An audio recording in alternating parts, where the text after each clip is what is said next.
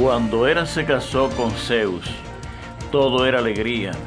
Nadie sabía aún que su matrimonio sería tan desdichado.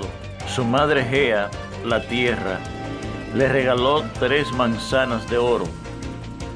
Tanto le gustaron a Hera que decidió plantar las semillas en el jardín secreto de los dioses. Ordenó a las ninfas del atardecer que cuidaran su jardín y no permitieran enterar a nadie. A estas ninfas se les llamaba las Espírides.